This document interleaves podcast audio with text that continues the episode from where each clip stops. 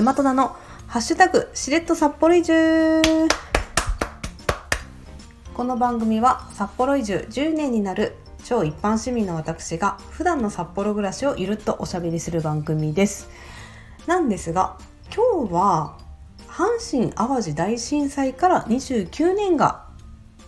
経った日でございます。えー、地震の当時は地元岡山の実家にいましてまあ朝早かったので当然寝てました。めちゃくちゃ揺れたと思いましたね。もうだから生きてて初めてあのあんな強い地震を感じたっていう感じだったので多分震度4だったと思うんですけどなんか死ぬとまで思わなかったけどなんかとんでもないこと起こってるぞって思いましたね。で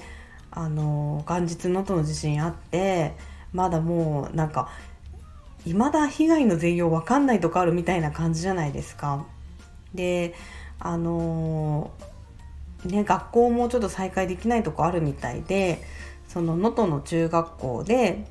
希望する子はあの親元を離れて一時避難2ヶ月ぐらいかなしましょうっていうニュースを昨日ラジオで聞いたんですよね。で行くか行かないかっていうのをあの40時間ぐらいでなんか決めなきゃいけなかったみたいでなんかさ10代前半の子がさそんな人生の一大事をさ親元離れる離れないってすごい一大決心じゃないですか。何年もかかって決めることじゃない。それを40時間で決めなきゃいけないっていう現実にすごいなんか胸が締め付けられてちょっとなんか涙が出ましたね。うんなんか辛いなって思います。でもまあ今ねその現地から離れている、まあ、私たちでできるっていうのはまあ、手っ取り早いのは手っ取り早くて相手に迷惑かからないのが募金だと思うので今後も継続的にしていこうと思いますさて、まあ、この番組はね札幌の日常暮らしをしゃべるという番組なのでまああの私というか札幌の近況ですけれどもついにねあの例年のね札幌の姿に戻りましたよ。月曜日の夕方ぐらいから降り始めてこれは来るぞみたいな予感あったの。で火曜昨日の朝か起きてもう窓開けてもうどっさり積もっててびっくり。もうあまりの積もり具合になんか笑い事じゃないんだけどなんかもう笑っちゃったもう笑うしかないというかで歩道も多分除雪追いつかなかったんでしょうねもうなんかさケーキの生クリームみたいに積もっててで、えー、っとそこを人がこう歩いて道作るみたいなもう歩ける幅が田んぼのあぜ道より狭いんじゃないっていうぐらいの幅をあの通勤とか通学で急ぐ人が歩いてるみたいなそういう状態でしたね。で、えー、テレビをつけましたらあの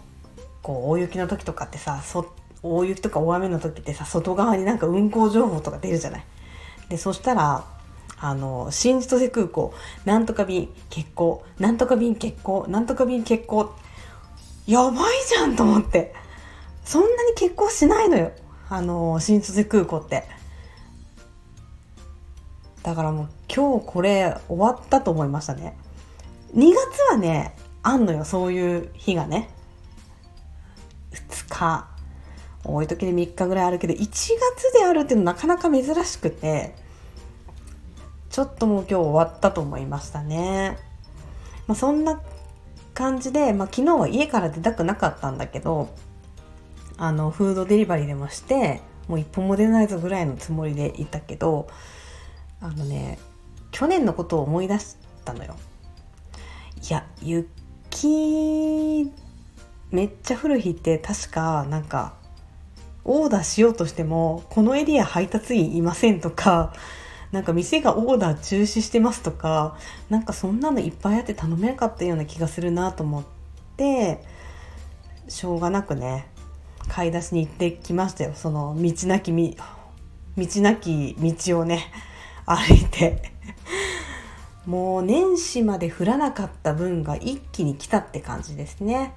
あのよくね道民の間ではもうあれだけ降らなかったから帳尻合わせでめっちゃ毒焼き来るんじゃないとかっていうのがまあ定番の会話なんですけどまあその通りになってますね。あでそうそうあのー、月曜日の夕方ねあのー、あれを見たんですよ。あれを見た。なんで2回言うって感じだけどあのー、北のイエロードクターささら電車今回はね後ろ姿なんだけどどうにか写真に収めました。そして X に上げました。前から撮りたいんだけどね。やっぱこう実際来るとあのもうキャーって感じになっちゃって写真どころじゃなくなっちゃうんですよね。いやもう次こそ前から撮りたい。であの冬はさ、まあ、雪も困るんだけどそんなことはまあ100も承知で来てるわけですよ。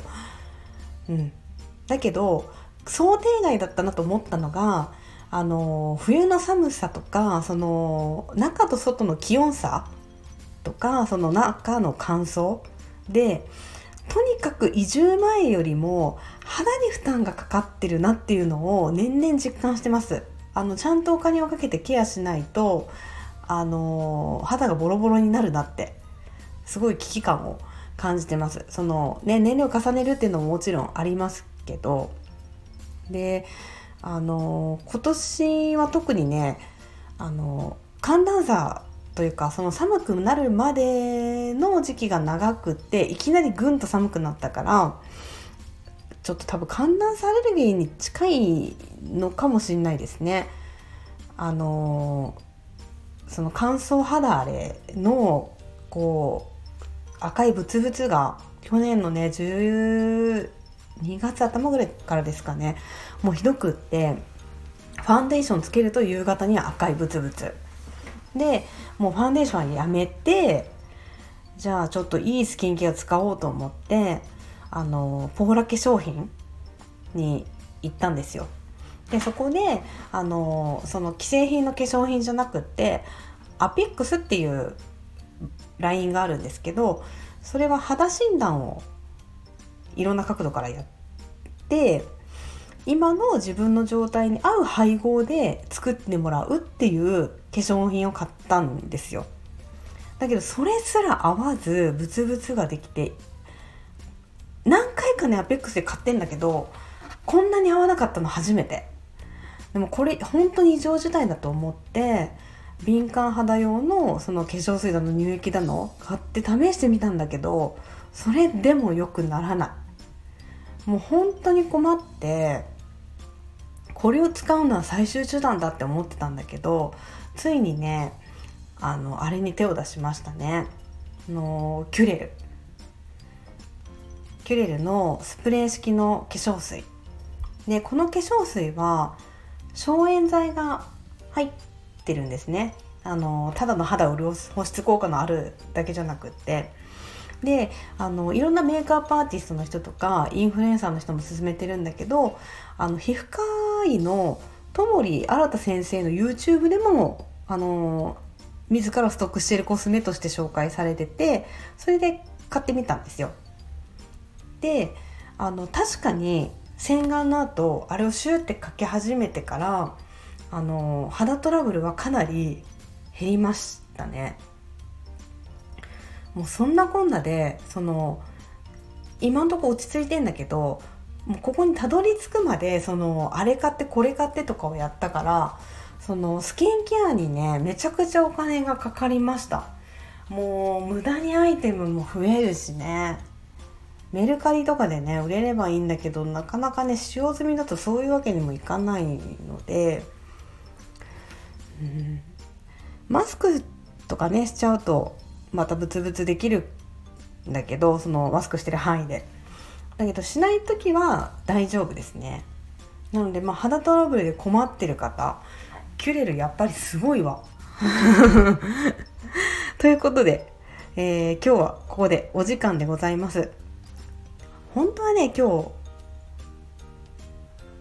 昨日か昨日物件見に行ってあのー、次は人帯住宅の選び方デーにしようと思ってたんだけどまあちょっと仕方がないのでまた予定が決まったらお伝えします。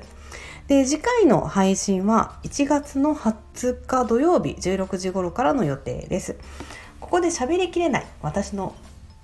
日常のつぶやきは X へポストしていますので、えー、ぜひフォローもよろしくお願いします。それでは次回までごきげんよう。大和田でした。